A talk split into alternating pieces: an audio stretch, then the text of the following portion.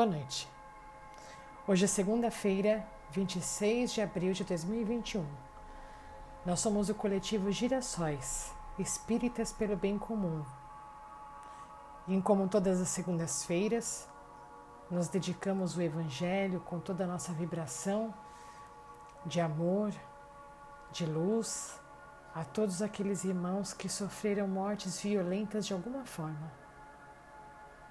Também estendemos as nossas vibrações a todos os trabalhadores da área da saúde que estão já há mais de um ano nessa luta, nessa guerra oculta que se paira por todo o globo terrestre.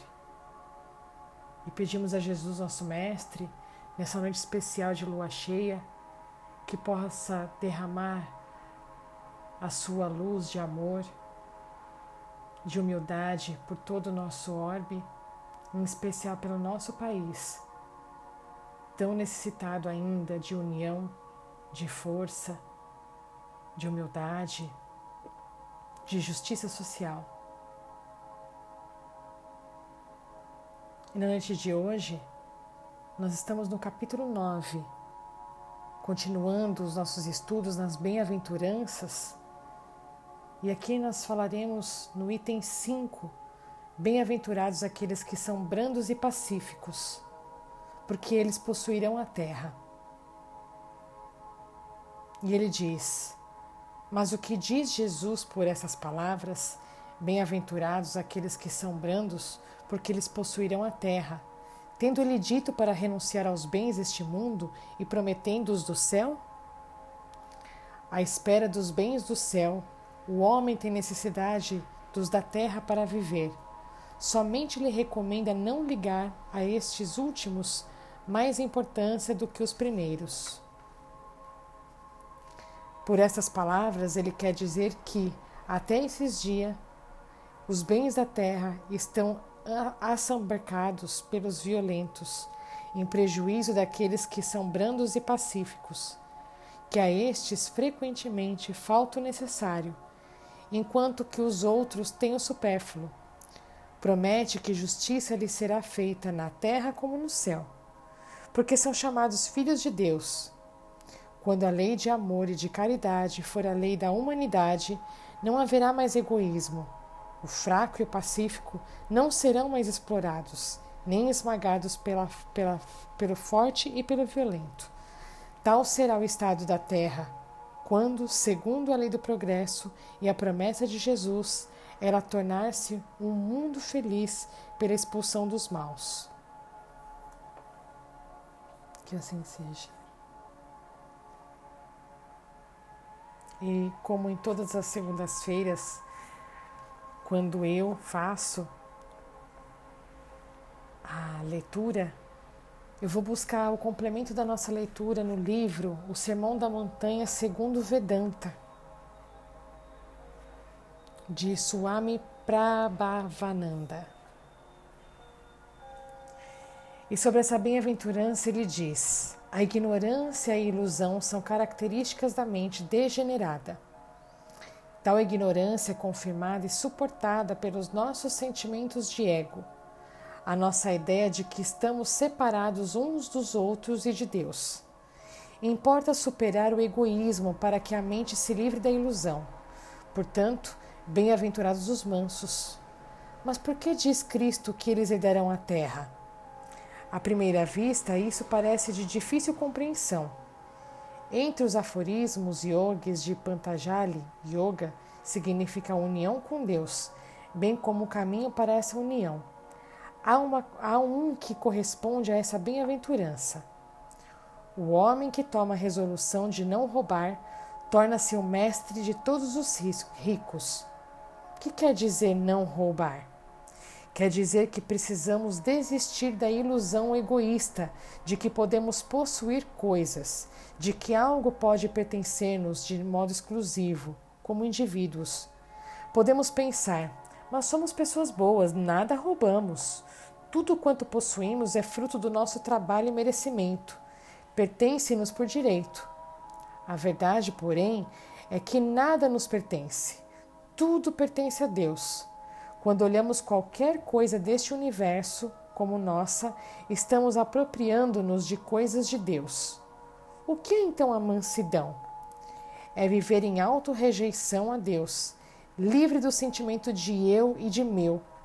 Isso não significa que devamos fugir da riqueza, da família e dos amigos. Devemos, porém, fugir da ideia de que eles nos pertencem. Eles pertencem a Deus. Devemos olhar-nos como servos de Deus, aos quais Ele confia suas criaturas e bens. Tão logo assimilemos essa verdade e desistamos de nossas pretensões ilusórias e individuais, descobriremos que, em seu sentido mais genuíno, tudo nos pertence, no final das contas. Os conquistadores que se empenham em serem senhores do mundo pela força e pelas armas jamais herdam outra coisa além de ansiedades, aborrecimentos e dores de cabeça. Os avarentos que acumulam riquezas enormes não fazem mais do que acorrentarem-se ao, ao ouro. Jamais o possuem realmente. Mas o homem que abandona o sentimento de apego prova as vantagens que os bens proporcionam, sem a angústia que a posse acarreta. Muita gente se desagrada desta palavra do Cristo, por, por, por julgar que o manso nunca pode conseguir nada. Julgam que não há felicidade na vida, a menos que se use de agressividade. Quando lhes dizem que porém do lado de lado, quando lhes dizem para porem de lado o ego, para serem mansos, temem que perder, perderão tudo. Erro deles, porém. Nas palavras de Swami Brahmananda, as pessoas que vivem pelos sentidos pensam que estão gozando a vida. Que sabem elas do prazer?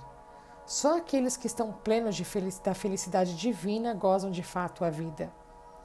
Todavia, argumentos não provam esta verdade. É preciso vivenciá-la Aí, então, fica-se convencido. Se um candidato à espiritualidade segue sinceramente o ensinamento de Cristo quanto à mansidão, acabará por achá-lo muito prático. Descobrirá que a cólera e o ressentimento podem ser conquistados pela doçura e pelo amor. O místico chinês Lao Tzu expressa essa verdade ao dizer: Das coisas macias e fracas deste mundo, nenhuma é mais frágil do que a água. Mas, para vencer o que é firme e forte, ninguém pode igualá-la.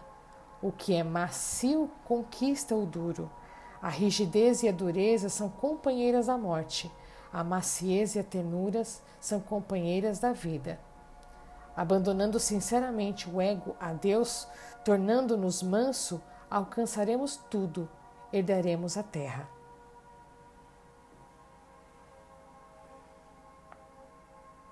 E assim, mais uma vez, nós agradecemos imensamente aos nossos mentores amigos, aos mentores trabalhadores deste coletivo abençoado. Mais uma vez agradecemos a todas as pessoas de diversas religiões espalhadas por esse planeta que neste momento vibram para que possamos passar por esse momento o mais rápido possível, que possamos, durante esse processo, aprender os ensinamentos que Deus quer nos propor com toda essa situação. E que nós possamos aprender de vez a entregar nas mãos de Deus a jornada da nossa vida, o nosso futuro, e que possamos agradecer e viver imensamente gratos e honrando essas oportunidades que nos são dadas diariamente.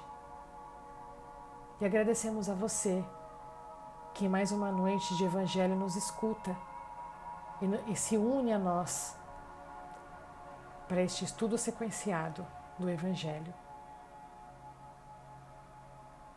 Nós somos o coletivo Girassóis, espíritas pelo bem comum. Tenham todos uma boa noite e uma boa semana.